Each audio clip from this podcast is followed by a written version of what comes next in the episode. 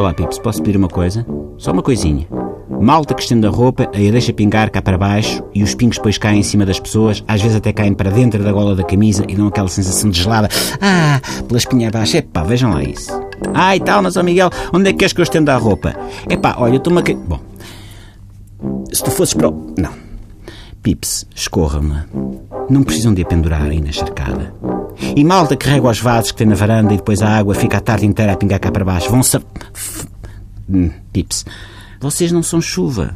A única maneira de me proteger de vocês com guarda-chuva é dar-vos com o guarda-chuva na cabeça. Mas não faço isso porque sou um paz da alma. Prefiro dar o recado aqui que é para vocês refletirem e chegarem à conclusão de como podem ser melhores pessoas.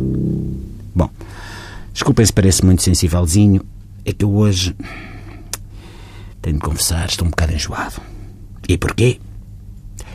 Porque li a última crónica do Pedro Arroja!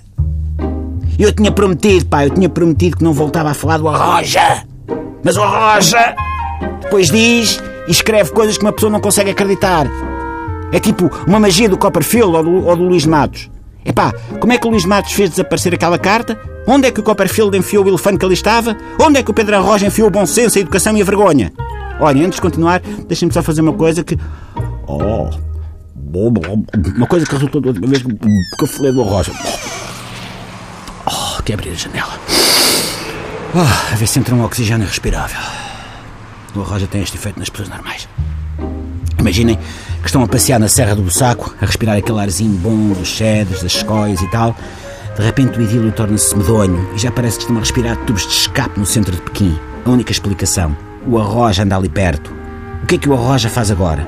Publicou um texto no blog dele em que atira com mais umas pérolas dignas de uma batata. O Arroja ficou alterado com a eleição de Assunção Cristas como presidente do CDS, a promoção de três mulheres a vice-presidentes do PSD e, já se sabe, o facto de a líder do Bloco de Esquerda ser a esganiçada Catarina Martins.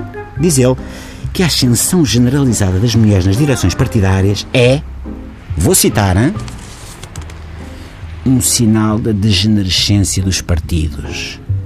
Para o Arroja, ter uma mulher a mandar é um sinal de decadência, tal como para o resto da humanidade saber que o Arroja existe é um sinal de que os neandertais ainda vivem entre nós.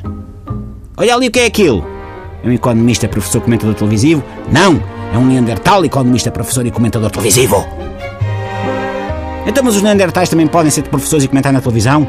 Então não podem! Até podem estar em direções partidárias!